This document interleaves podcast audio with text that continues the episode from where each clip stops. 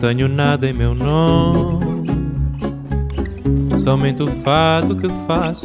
Esto es Vidas Prestadas, un programa sobre libros y sobre mundos posibles, un programa sobre todo aquello que puede caber en un libro, poesía, teatro, cine, arte, ficción, ensayo, todo aquello que nos gusta a nosotros, porque este es un programa para nosotros, los lectores.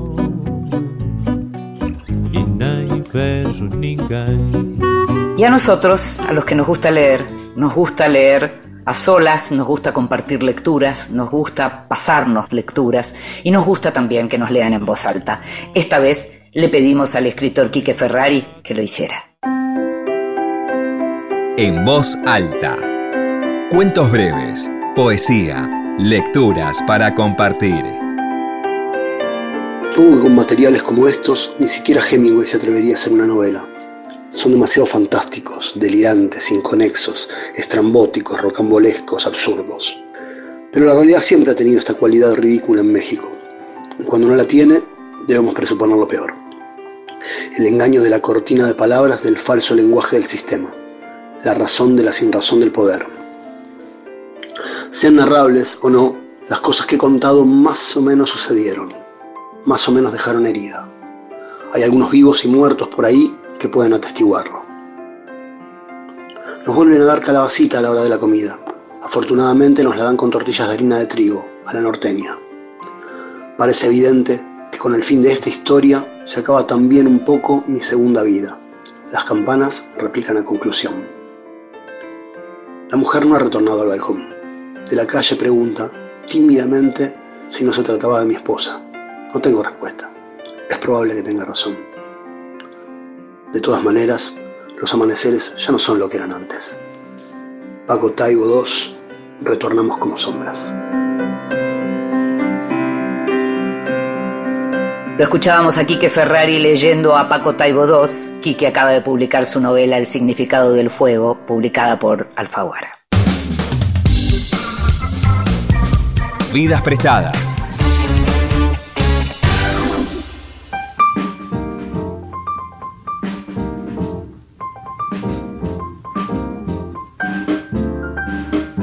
Rodrigo Fresán nació en Buenos Aires en el año 1963. Vive en Barcelona desde 1999.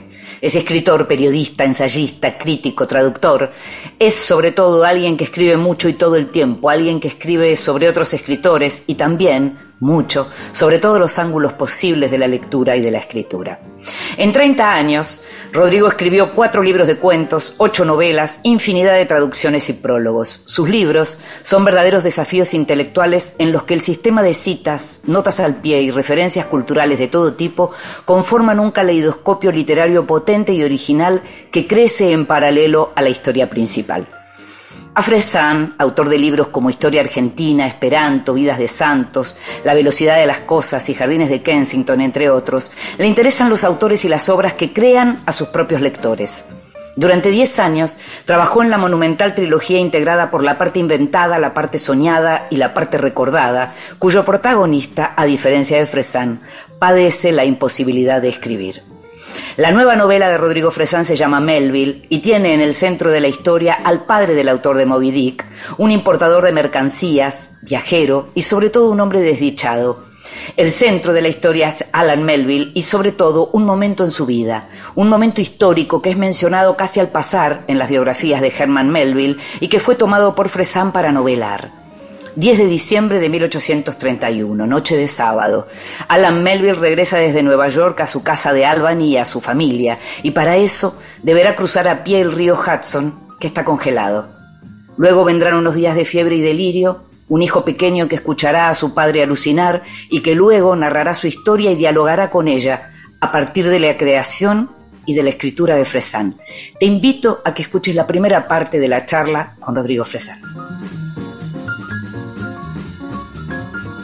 Y es un placer saludar a Rodrigo Fresán, que está en esta oportunidad con nosotros. Con Rodrigo nos conocemos hace muchos, muchísimos años. Diría que desde que comenzó su fructífera carrera como escritor, desde que desde antes todavía de la publicación de Historia Argentina y es un verdadero placer eh, poder conversar ahora a partir de este nuevo libro, de esta nueva novela, de esta nueva propuesta que se llama Melville. Así que muchas gracias Rodrigo por estar ahí.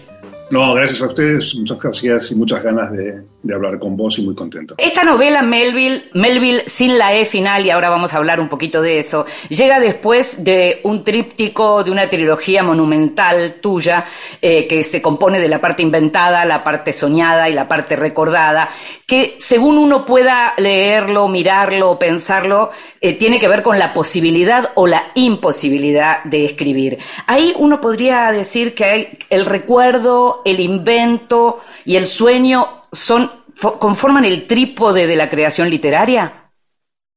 Sí, es un poco eso, o por lo menos es lo que determiné yo que el personaje del libro, que, no soy yo, pero tiene muchos puntos en común conmigo, pensase, ¿no? Es un libro que a mí, bueno, tres libros que son uno, que a mí me llevaron unos 10 años de trabajo, más de 2.000 páginas, paradójicamente creo que, nunca se escribió tanto sobre la imposibilidad de escribir, ¿no? Claro.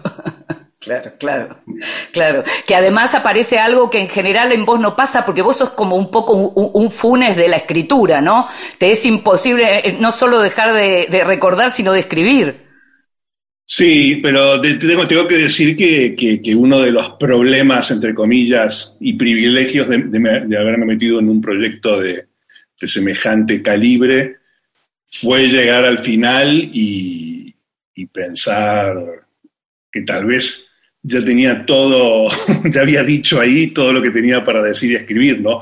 Yo toda la semana juego a la, lotería, que es mi plan B, una lotería europea que se llama Euromillón, y, y, quiero decirte, no, no, es que hubiera dejado de escribir, pero si me lo hubiese ganado, probablemente no estaríamos hablando sobre mi nuevo libro ahora. Me hubiera tomado un descanso o hubiera intentado por lo menos eh, cambiar un poco el ritmo de mi baile, frenético, desde hace pero es Pero es frenético no solo en la propia creación, sino que vos sos un lector, un gran lector, sos también un traductor, sos un crítico, sos un periodista, estás trabajando con la escritura permanentemente. ¿Vos pensás que si te hubieras ganado ese euro millón podrías haber dejado de participar de algún modo de la literatura?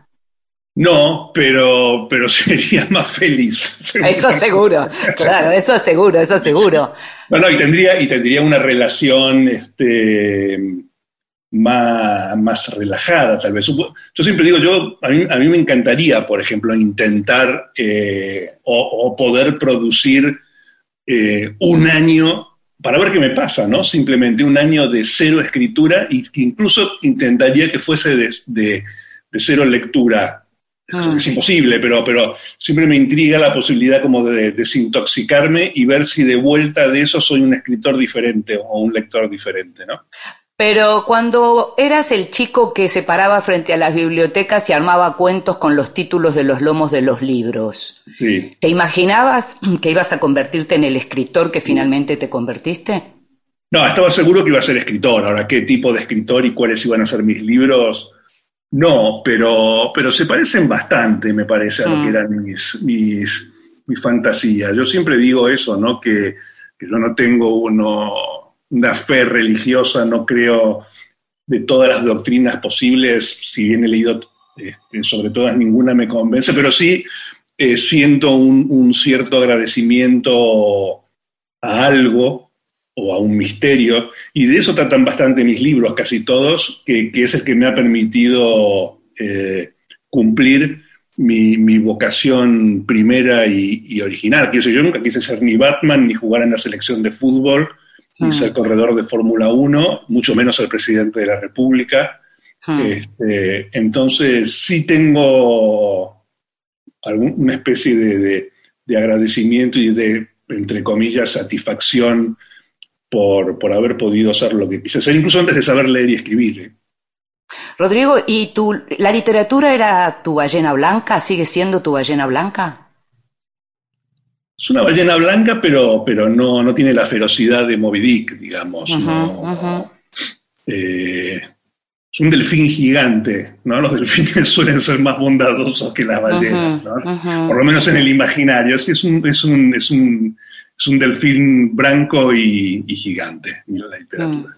Mm, mm. ¿Cómo fue que leíste a Melville por primera vez? Lo primero que leíste fue Moby Dick antes que los cuentos, me imagino que sí, cuando eras chico, ¿no? Sí, lo primero que leí fue una edición de Moby Dick en esta colección que llamaba Clásicos Bruguera, mm. que no sé si te acordás que en el lomo tenía como las figuritas de los personajes y que por, dentro tenían una disposición bastante curiosa porque tenían como en la página de la izquierda era texto y en la página de la derecha era como un cómic que se suponía que representaba lo que habías leído, el texto, ¿no? Pero lo que a mí me intrigaba mucho y que fue tal vez mi, primer, mi primera radiación a una forma involuntaria de metaficción, posmodernismo, fue que muchas veces lo que estaba en el texto no se correspondía con el cómic y viceversa, ¿no? Mm. Y después, bueno, ya después con el tiempo habré leído, supongo, alguna versión primero eh, más, creo que estaba en la colección Robin Hood Moby Dick, no estoy seguro, seguramente fue eso lo siguiente. Sí, tal, tal vez no completa, ¿no? Sí, no, no, bueno, completa seguro que no. Y luego ya sí la, esa, la traducción de Pesoni de, en dos volúmenes, ¿no? Que es la creo que manejamos todos. Sí, la del Fondo Nacional de las Artes. En algún momento, de todas maneras, también yo llegué a, a, a Moby Dick por, porque me gustaba mucho la literatura fantástica y las películas de monstruos gigantes, etcétera, etcétera. Quiero decir, no llegué diciendo voy a leer a Melville, obviamente, ¿no? No, claro, claro. Este, del mismo modo que llegué a Drácula por las películas de Drácula y me encontré con algo muy diferente. Pero ¿y cuándo entonces aparece como la pasión por Melville como figura de escritor, digamos, y empezás a leer ah. todo lo que cuando uno lee tu, tu, nueva novela encuentra, como siempre, al final esa, esa enorme cantidad de bibliografía? ¿Cuándo empezó la ah. pasión por Melville? No, bueno, hay una primera influencia que es la más este, pedestre y, e infantil, si querés, que es la fascinación por los epígrafes que tengo yo, que está en Melville, ¿no? Y en Moby Dick, que tiene 16 páginas de, epígrafes. Esto que Melville no llamaba epígrafes, sino extractos, ¿no? Sí. Y después, este, creo que también había una historieta de Breccia, de Moby Dick, había una adaptación, había otra de Durañona, pero, pero Melville es un escritor que, es ineludible y además a mí siempre me interesó y, y, muy rápidamente me especialicé en la literatura eh, norteamericana y Moby Dick es sin lugar a dudas una para mí de las cuatro novelas fundantes de la idea de la gran novela norteamericana, ¿no? Que es esa otra Moby Dick, ¿no? Los norteamericanos siempre están buscando una gran novela americana. Todos los años aparece uno, un, libro de ese calado y con esas intenciones y ese calibre.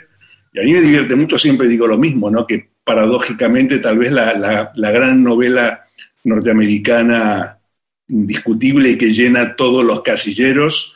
La escribió un ruso en plena eh, Guerra Fría en inglés, ¿no? Que es Lolita de Moco, que es una variación de Moby Dick también, ¿no? Es un, personaje completamente obsesionado por la persecución de algo y el alcance de algo.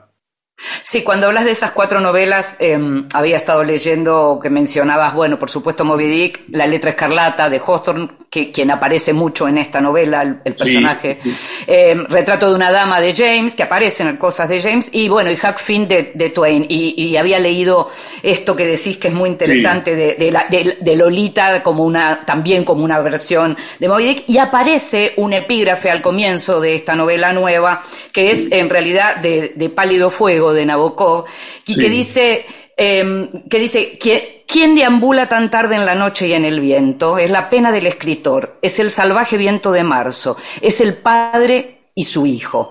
La pena del escritor, ¿cuál es la pena del escritor, Rodrigo? La pena del escritor, eh, bueno, hay, hay, hay, muchos tipos de pena aplicables un escritor, ¿no? Una primera y principal, que vos también la conoces, es llevarte el 10% del precio de portada, nada más. esa, puede ser, una de las penas del escritor, ¿no? bueno, hay penas más profundas, más líricas. Claro, claro. Y, fánicas, si se quiere, que, bueno, es la pena de nunca vas a terminar. Digo, una, una, de las ideas que a mí me atormenta siempre es pensar que tal vez el libro que hubiera sido más importante para mí en tanto lector y en tanto escritor en cuanto a utilidad y en cuanto a aprendizaje, tal vez no me voy a cruzar con ese libro, ¿no? Está, dando, vueltas por ahí, ¿no? Eh, y después hay una pena también eh, desde un punto de vista práctico que, que es que rara vez los, los libros que uno eh, acaba escribiéndose reflejan claramente lo que uno quería que fuese ese libro antes de escribirlo, ¿no? De todas maneras, tengo que decir que, que, de algún modo eh, Melville es, mi libro más inmejorable, no en el sentido de que es perfecto y es el mejor, sino que creo que es el que más se parece a la idea que yo tenía en principio de cómo debía ser el libro. ¿Qué había detrás de eso? La idea de escribir sobre eh, la relación de un padre con el hijo, la imagen de ese hombre cruzando el río Hudson, la idea de volver a pensar en uno de tus narradores favoritos. Vos siempre estás escribiendo muchas cosas al mismo tiempo y no solo de tu propia creación, sino también de encargos y trabajos diversos. Siempre me resulta raro imaginar cómo, cómo, cómo dividís tus días para poder hacer tanto, pero ¿cómo surge la idea de Melville? El disparador primero y, original es haber leído una biografía de Melville, eh, haber visto, digo leído, pero en realidad vi, digamos, la imagen esta del padre volviendo a la casa cruzando el río Hudson congelado. Una biografía de Melville de un tamaño normal, de 300 páginas, es la, que yo leí primero, la, la de Andrew del Banco, eso ocupa cuatro o cinco líneas, e incluso toda la figura del padre de Melville ocupa muy poco espacio, ¿no? Porque murió cuando mm. tenía Melville este, 10 años, ¿no? Pero no mucho más que eso. O sea, este, esa es la primera imagen. ¿Te, tocó alguna vez eh, caminar sobre un río o sobre un mar congelado? No, no, en absoluto. espero, espero que no. Mm. Eh, ¿Sabes por qué te lo pregunto? Porque a mí una de las cosas que más me impresionó es que yo alguna vez caminé sobre el Ártico congelado. La ah, sensación de caminar sobre el agua congelada, sobre un agua que no tiene límites, digamos, visuales, es algo muy impresionante. Entonces, fue esa, esa cosa visual que vos describís y que eh, es como el eje de tu novela, eh, me, impactó realmente, ¿no?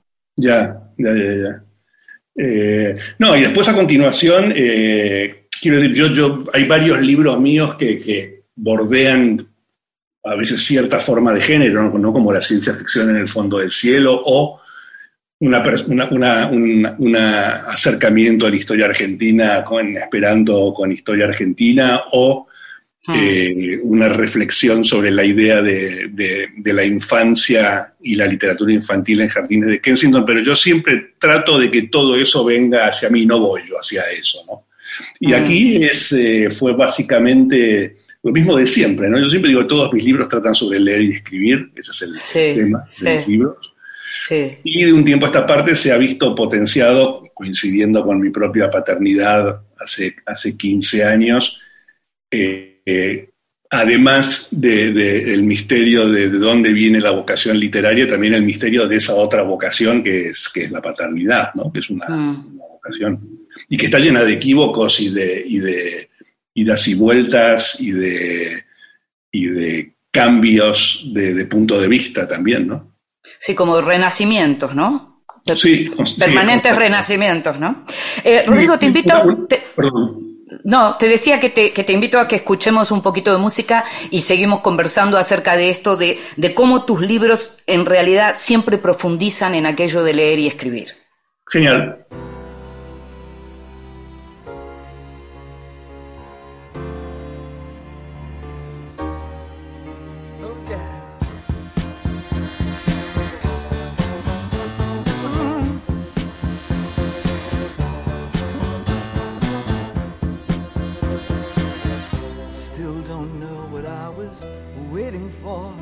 And my time was running wild, a million dead end streets. And every time I thought I'd got it made, it seemed the taste was not so sweet.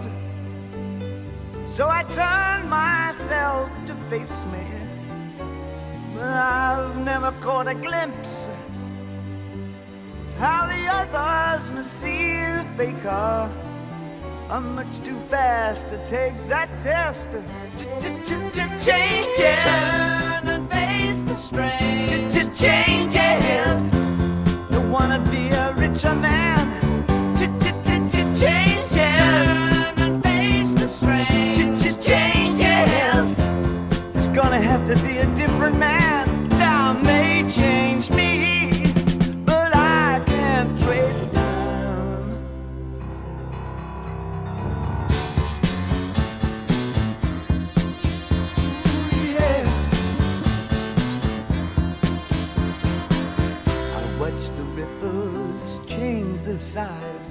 But never leave the stream of warm and permanent sand. So the days float through my eyes, but still the days seem the same. And these children that you spit on as they try to change their worlds are immune to your consultations. They're quite aware of what they're going through. Changes. Turn and face the strange. Changes. Don't tell them to grow up uh, out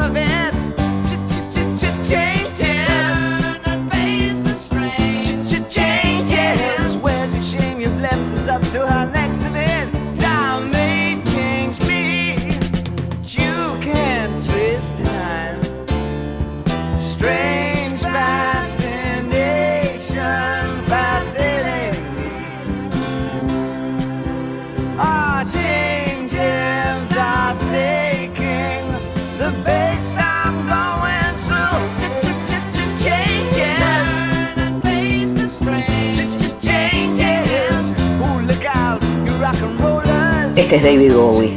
Changes.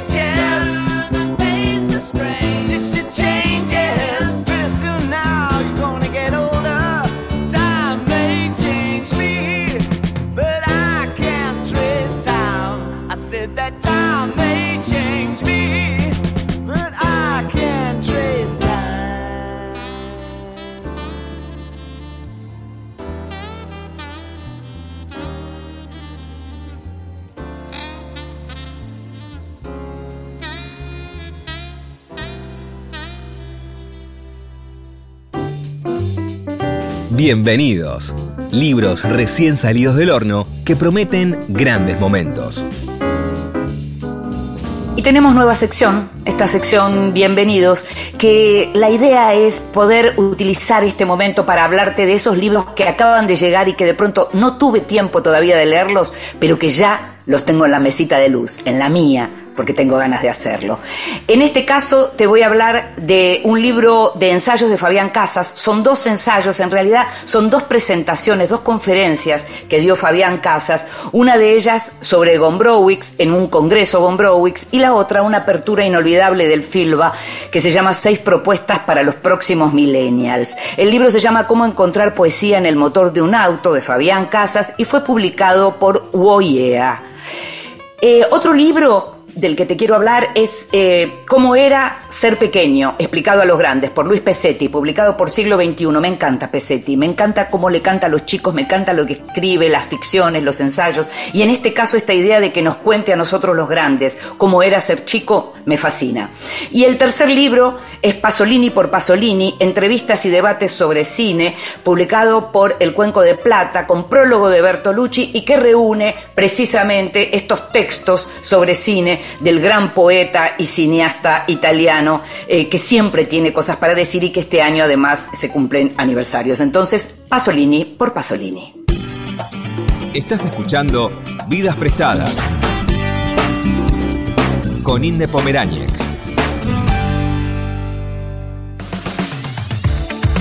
Continuamos en Vidas Prestadas. Y seguimos en Vidas Prestadas, este programa sobre libros y sobre mundos posibles. Y hoy esos mundos posibles nos llevan a conversar con Rodrigo Fresán a propósito de la aparición de su nueva novela, Melville. Este Melville sin la E. Eh, esto, esto aparece en la novela, esto de que posiblemente fue la madre de Melville quien agregó esa E al apellido para escapar a los acreedores, ¿verdad? Sí, para darles también una forma de, de reescritura y de edición y de tachar y de volver a empezar a sus hijos, tratar de separarlos un poco de- del estigma del fracaso paterno, ¿no? O sea, es uno, es uno de los tres puntos realmente ciertos y, comprobados eh, del libro. Uno es el de la, letra eh, E añadida, la otra es el cruce del río Hudson esa noche, que fue tal, tal como aparece ahí, y eh, la segunda es la, la agonía de Alan Melville alucinada con el pequeño Germán a los pies de la cama, ¿no? Yo después todo eso lo mezclo y pongo todas mis filias y fobias y tics y tonterías y gracias. Este, o sea, no me privo de que, en el siglo XIX ya aparezcan los Beatles o, o, o, Qué bello vivir de Frank Capra o incluso una canción de Pink Floyd o, el cine de Stanley Kubrick, ¿no? Sí, sí, sí, claro. Viene en tu estilo en ese sentido que además vos señalás a Melville dentro de una tradición de autores que crean a sus propios lectores. En general, uno escucha muchas veces a los escritores que hablan de cómo un, escritor eh, tiene que, digamos, buscar su propia lengua. Y en este caso me interesa mucho esa idea de los autores que crean a sus lectores, como a la medida de su enciclopedia, sería usando el concepto de Humberto Eco. ¿Cómo sería eso? Bueno, además, yo quiero decir, no, soy un escritor que va envuelto, bueno, nací en Argentina, pero no soy un escritor que va envuelto en la, en la bandera argentina, ¿no? Pero me parece que es algo muy argentino esto que apuntás recién, que es parte del ADN de la literatura argentina, que tiene que ver también con que todos los, los escritores argentinos interesantes e importantes son básicamente superlectores, ¿no? Hacen como una mm. especie de profesión de fe de lo que han leído, los libros están llenos de escritores, están llenos de libros, están llenos de, lectores.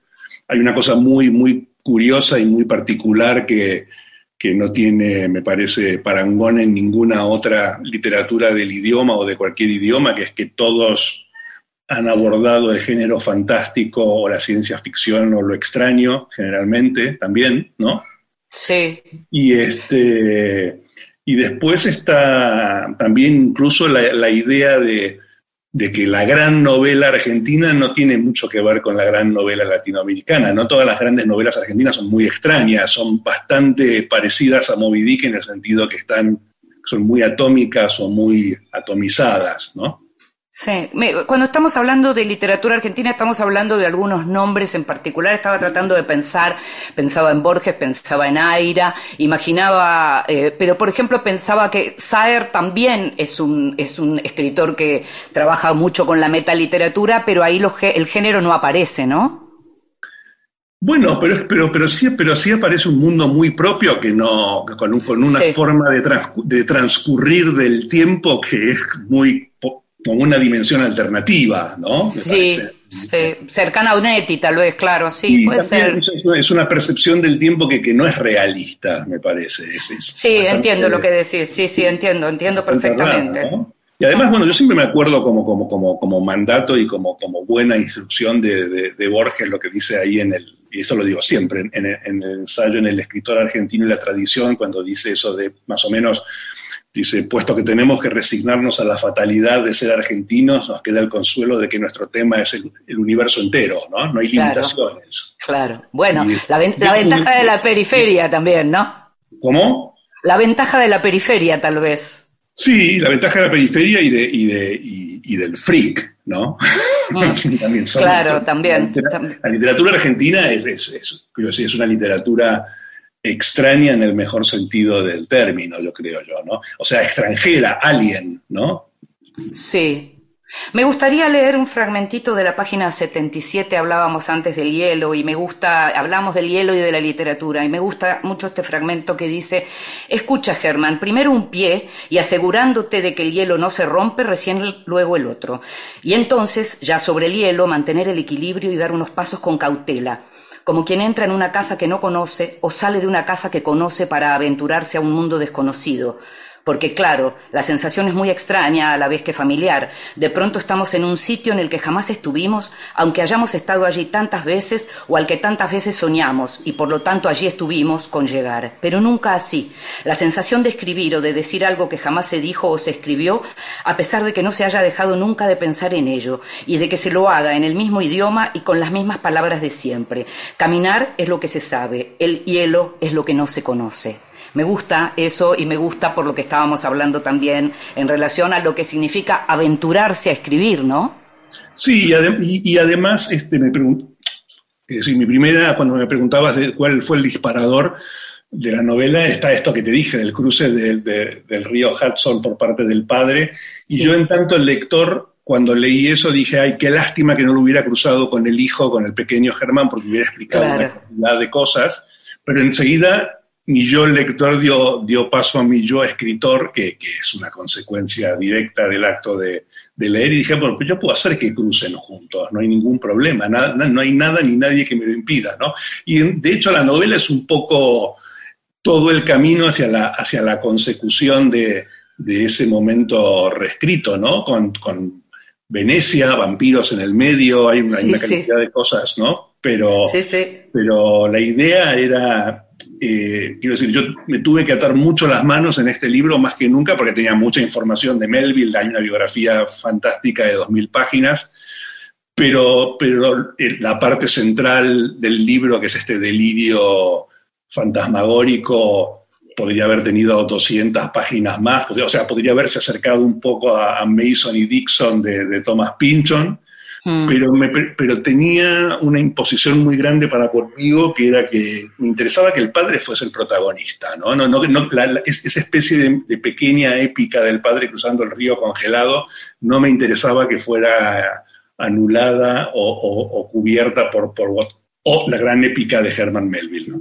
No, lo, que aparece, digamos, es el padre contando, a, eh, perdón, el hijo contando al padre en este caso, ¿no? Esa, pero esa era la idea, ¿no? Que además es una cosa que, que, cuando, cuando, cuando uno es padre o madre, uno empieza con la loca sensación completamente irreal de que de algún modo está escribiendo a sus hijos y casi enseguida te das cuenta que tu, tu hijo te comienza a reescribirte, ¿no? Y que está muy bien que así sea, ¿no?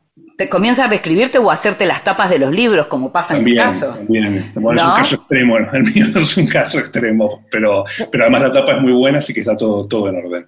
Cuando, ¿Cuándo viste por primera vez este cuadro de Melville que aparece la frente acá en, la portada, la frente del padre de, de, Herman Melville, de Alan Melville, y que adentro se ve completo un, cuadro que está en el, en el, en el museo, en, el Metropolitan Museum de Nueva York? ¿Cuándo lo viste? además, ni siquiera es un cuadro, es como una postal muy pequeña. claro, claro, claro, claro. Es una acuarela hecha con una pericia formidable, ¿no? Porque quiero decir, al, final del libro está la reproducción de, de, sí de la postal completa y es casi de esa medida. No, creo que está, bueno, está en uno de los inserts fotográficos de, alguna, de alguna biografía de, Herman Melville. John Rubens Smith es el autor. ¿Vos viste esa, esa imagen? ¿La viste relativamente grande? ¿La tenías presente o la, o la, la fuiste a buscar mientras estabas escribiendo? No, no, la fui a buscar mientras estaba escribiendo. Y, me sorprendió mucho, además me causó mucha gracia la idea esa de un retrato despeinado, ¿no? sí, sí, sí. Eh, quiero decir, es bastante, bastante innovador y transgresor, porque se supone que en esa época cuando posabas para un cuadro, lo hacías, dabas tu mejor y más ordenada y Con todos los cuidados del mundo, ¿no? Sí, sí, sí. Eh, Rodrigo, yo no había leído, pero ahora preparando la entrevista estuve leyendo esto eh, que me resultó como muy sorprendente acerca de que fuiste declarado muerto al nacer. Sí, es verdad. Sí, sí. ¿Y cómo fue eso? ¿Cómo afectó eso tu vida en general?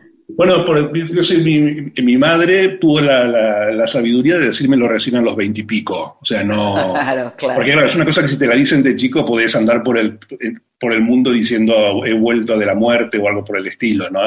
caminando sobre hielos, digamos. Sí, claro, me podría, haber llevado, me podría haber llevado a hacer cosas un poco extremas, pero. Claro pero, pero también es, a mí, por ejemplo, como yo te decía, no, no, no hay ningún libro, ni un momento, ni ningún disparador, ni ningún Big Bang clarísimo para, para mi vocación literaria, pero entonces yo a partir de ahí entendí que tal vez había sido ya ahí, ¿no? Porque viví para contarla.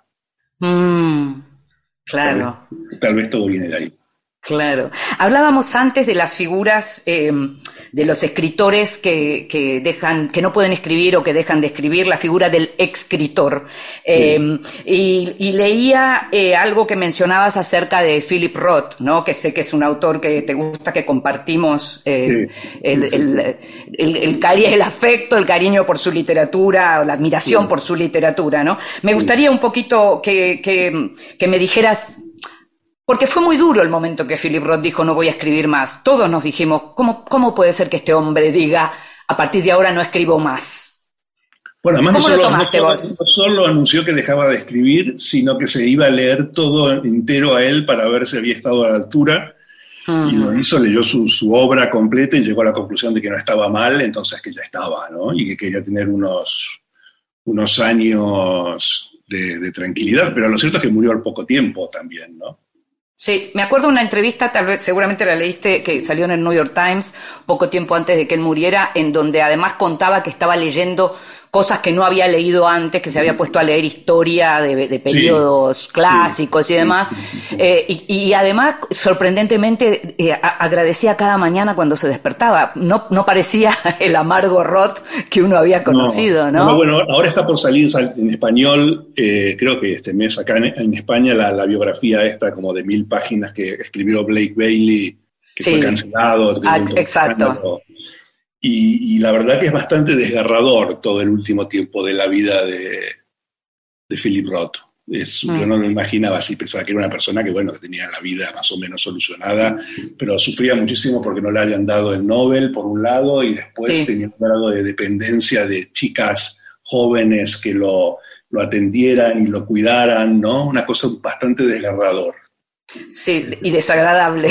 Esa, esa parte en particular resulta eh, así como, como un poco desagradable. Estás hablando de, la, de tus lecturas, y yo mencionaba antes tu trabajo como traductor, tu trabajo como periodista, como crítico, tus prólogos, el prólogo que escribiste a las obras completas de Carson McCullers es realmente buenísimo, además de que, Sí. bueno, me gusta mucho a mí también la obra de ella, pero tu prólogo realmente es...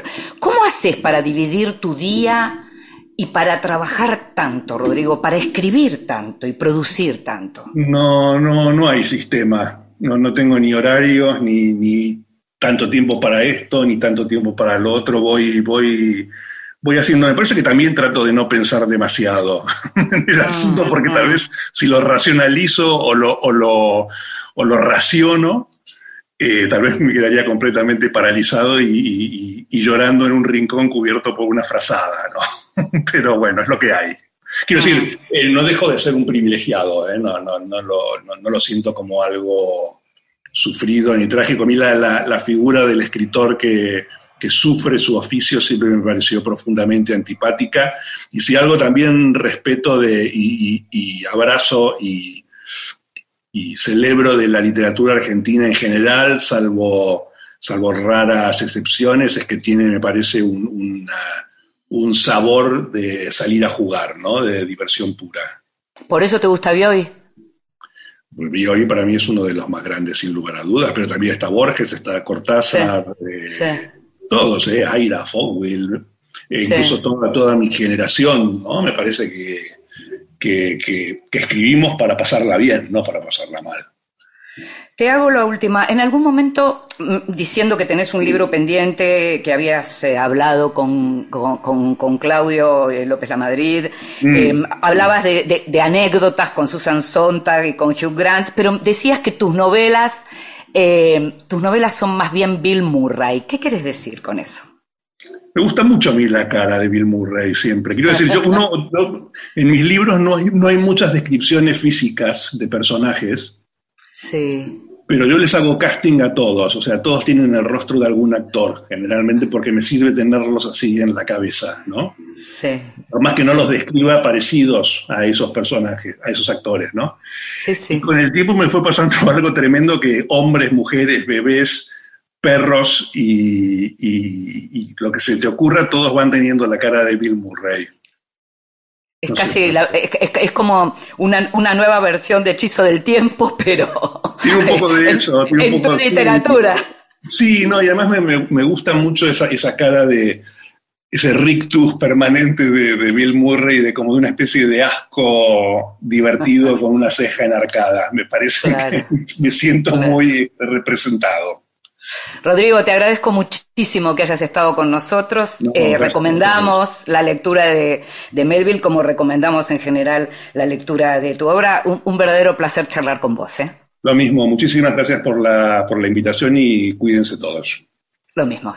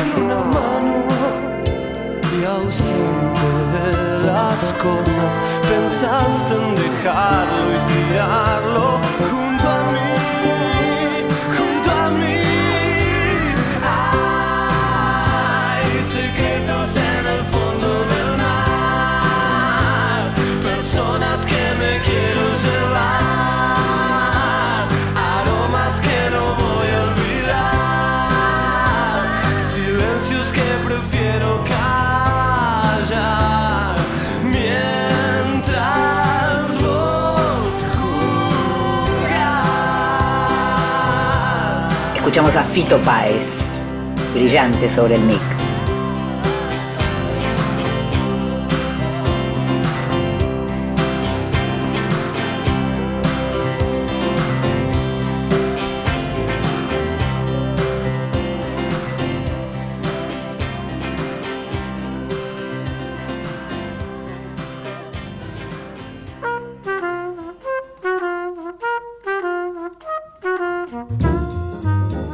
Mesita de Luz. Grandes lectores nos cuentan qué están leyendo.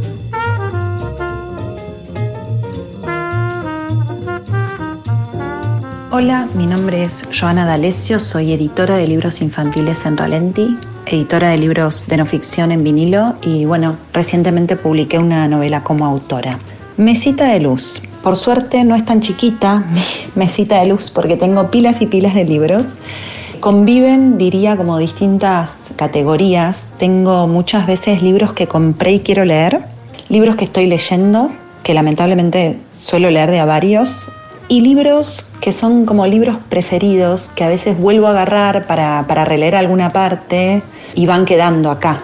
Ahora mismo dentro de lo que sería libros que estoy leyendo, tengo un libro que es una novedad de Ampersand que se llama Atlas de Botánica Argentina. Es un libro que como objeto es increíble, tapa dura y tiene fotos de ilustraciones eh, botánicas hermosas. Y bueno, de alguna manera el libro trata sobre cómo a lo largo del tiempo se fueron, eh, fueron existiendo distintas maneras de representar la botánica, de dibujar, de fotografiar, también tiene que ver bueno, con el coleccionismo, con el surgimiento de los jardines botánicos. Y también tiene toda una parte que refiere como a la, flora autóctona, a las nativas, que bueno, es un tema que me interesa especialmente. Y dentro de lo que es libros eh, preferidos, tengo justo ahora encontré uno que se llama Esa visible oscuridad. Es un libro, libro de William Styron, es una confesión, un libro autobiográfico en primera persona que tiene que ver con una depresión que tuvo y cuenta cómo, cómo fue todo ese tránsito y cómo finalmente, después de pasar incluso por la idea del suicidio, de estar internado, eh, una depresión muy profunda, cómo él sale adelante. Yo lo leí hace poco, no es para nada una novedad, pero me pareció un libro como muy interesante para, para leer en esta época y para aprender un poco más de esos temas. Y la escuchábamos a Joana D'Alessio, editora de Ralentí y Vinilo, que acaba de publicar su novela Alguien a quien contarle todo por la crujía. Nos contaba qué libros tiene en su mesita de luz.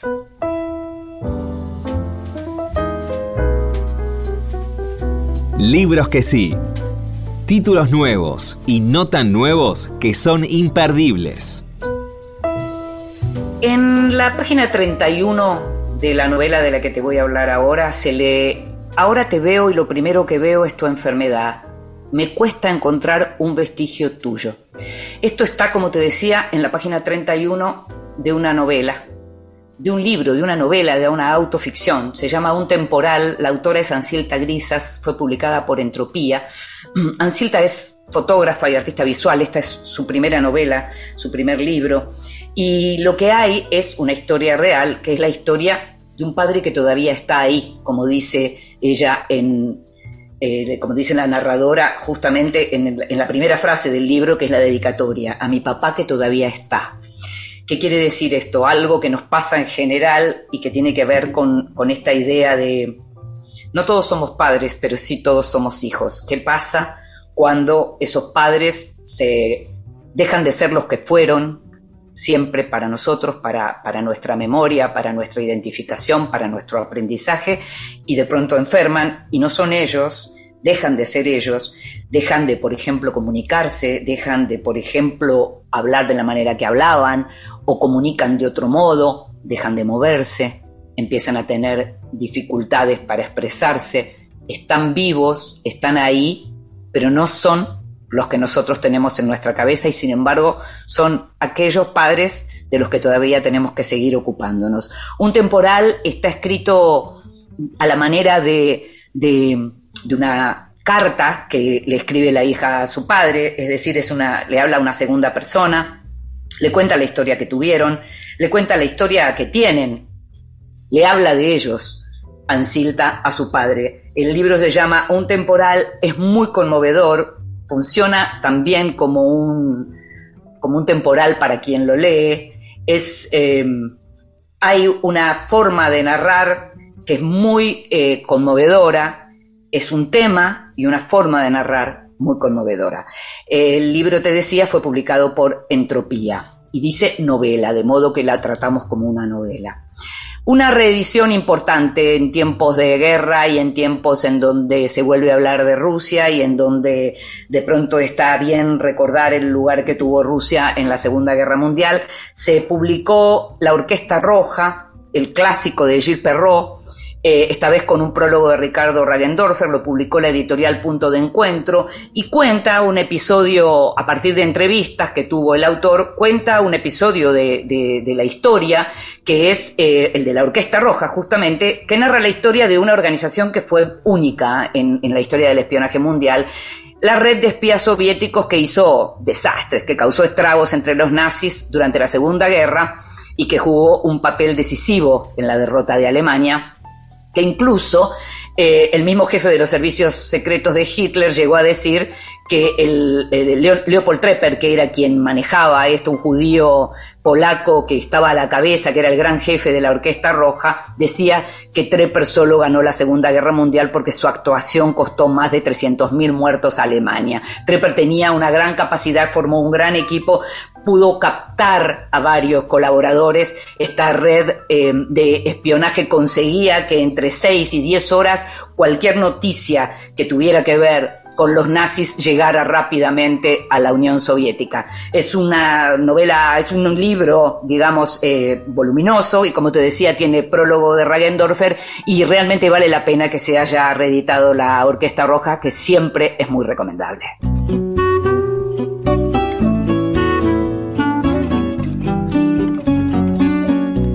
Y llegamos al final de este Vidas Prestadas. Sabes que vas a poder escucharnos de ahora en más cada vez que quieras en la página de Radio Nacional y también en tu plataforma de podcast favorita. En la operación técnica estuvo Ezequiel Sánchez, en la edición Ignacio Guglielmi, en la producción de este programa Consiguiendo Todo y mucho más como siempre Gustavo Kogan.